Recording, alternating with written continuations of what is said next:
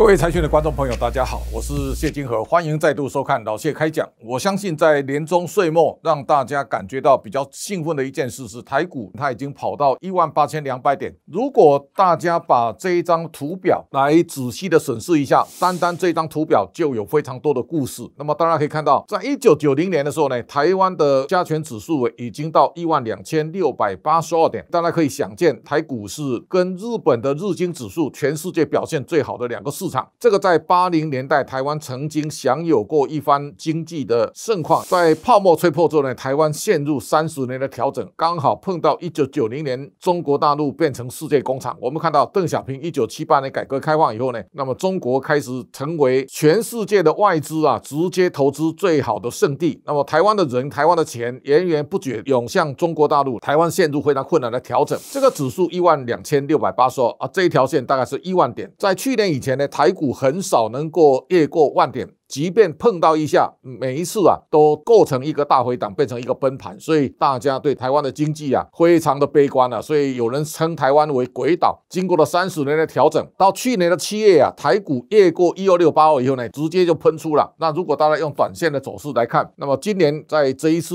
四大公投之后呢，台股曾经一天下跌，但是呢连续涨到现在，那么这可以看出来台湾的整个股价的走势呢是非常的强劲，不断的创新高，包括贵买中心的指数。OTC 啊，也来到两百三十五点二九。好，这个时候我们看到跟台湾形成一个落差非常大的香港的恒生指数呢，它平创新低。港股在第三季下跌三千四百五十二点，全世界跌幅最惨烈。那么到第四季呢，看起来跌势依旧。现在国企指数啊，跌幅更加惨烈。国企指数呢，今年下跌百分之二十五。这个百分之二十五，大家已经可以想象香港的现在的衰落的命运啊，跟台湾在过去三十年有一点异曲同工之妙。香港的人。跟香港的钱跑了，台湾的人，台湾的钱跑了，我们形成三十年的压缩啊！现在台商回流之后呢，是造成台湾。能够振衰起弊非常重要的关键，这张表格大家要好好的审视一下。到二十四号为止啊，台商登记回台有一千一百二十六家，投资的金额呢一兆六千一百四十亿，然后呢创造本国就业大概十二万八千三百八十八人。那经济部呢三年的预估啊，大概投资一点五兆，现在超过一点，三年的产值呢三点六兆，创造十二点八万个，刚好现在就达到目标了。大家知道。因为台商回台投资，也造成台湾出口大跃升啊！去年一月的时候呢，台湾两百五十点七，到十二月呢，它慢慢跑到三百三十亿。到今年，我们看到一月是三百四十二点七，到了十一月的时候，它已经到四百一十五点八了。那大家可以注意，十月跟十一月呢，我们的出口。都超过四百亿美元，这个在台湾历史上从来没出现。在过去，我们的出口单月大概都停留在两百五到三百五之间，现在能够过了四百，这个情况是完全出乎大家意料之外的。那么，因为出口表现非常好，大家可以看到，去年第一季我们一整季啊赚了三千五百一十亿，今年第一季啊赚了九千八百六十八亿啊，第二季呢赚了一点零四兆，第三季一点一八兆，每一季呢获利都在上升，前三季呢已经赚了三点二二兆。我估计第四季应该会不少于一点一兆，这个如果加上去的话，应该有四点三兆，这是历史上我们从来没有看过的一个高成长。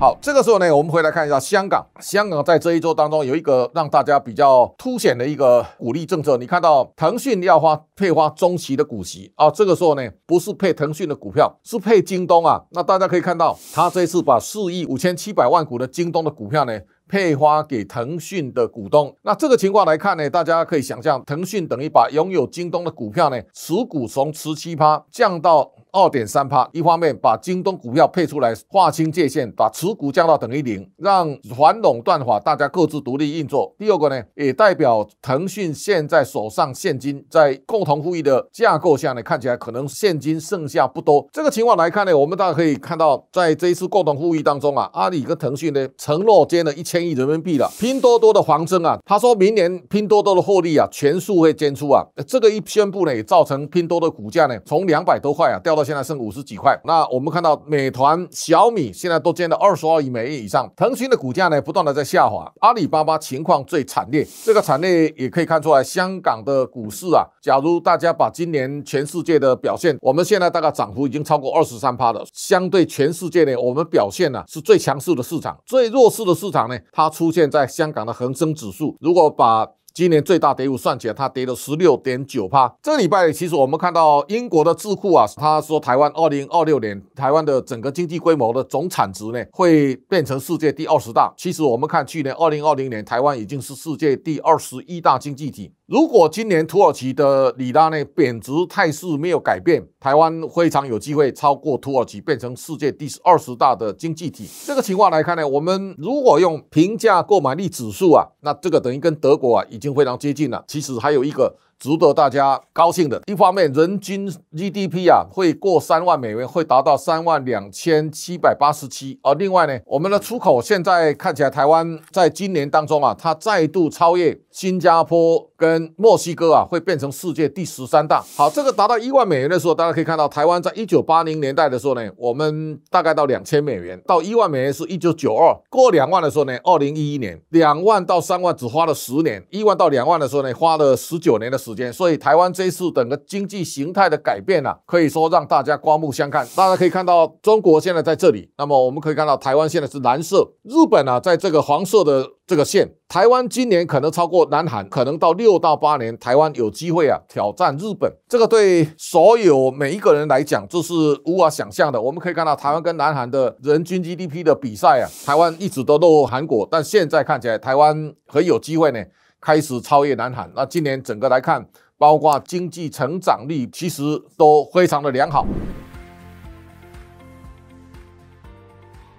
这当中啊，我们要特别的感谢台湾的半导体产业呢，在这段时间呢，给台湾经济带来非常大的助力。我们看到全球半导体今年的产值啊，可能会冲六千亿美元以上。台湾现在是全世界半导体最重要的生产巨落哦。这个时候，黄崇仁讲半导体的产能短缺到明年。刘德英呢说，半导体要迎接黄金十年。两位半导体重量级的老板，那么对台湾都有非常重大的宣示。这个时候，我们会来看，在外资今年到二十七号为止，外资卖超四千九百一十四亿。那最近大家可以看到，六个交易日呢，外资买超七百一十六亿，把原来巨幅的卖超啊，现在缩减到五千亿以下了。台股今年涨了三千四百六十四点，去年台股外资卖超五千三百九十四点六九，台股涨了两千七百三十五点。这个是十年来外资啊卖超台股的情况。过去十年外资只有两年是卖超的，现在呢，外资连续卖超两年，但台股涨得超过六千点，这个是台湾基本面相对强势所造成的台股的外移的效果。我们看到，在过去这一年当中啊，外资对台湾非常不友善。这个伯恩斯坦说，联电明年业绩衰退七十八趴，目标价四十块。这个摩根士丹利的把台积电目标价压低到五百八十八。同样的，汇丰呢也是频频下调莲花科的目标价到八百，但莲花科现在已经再创。历史新高到一千一百八十五块以上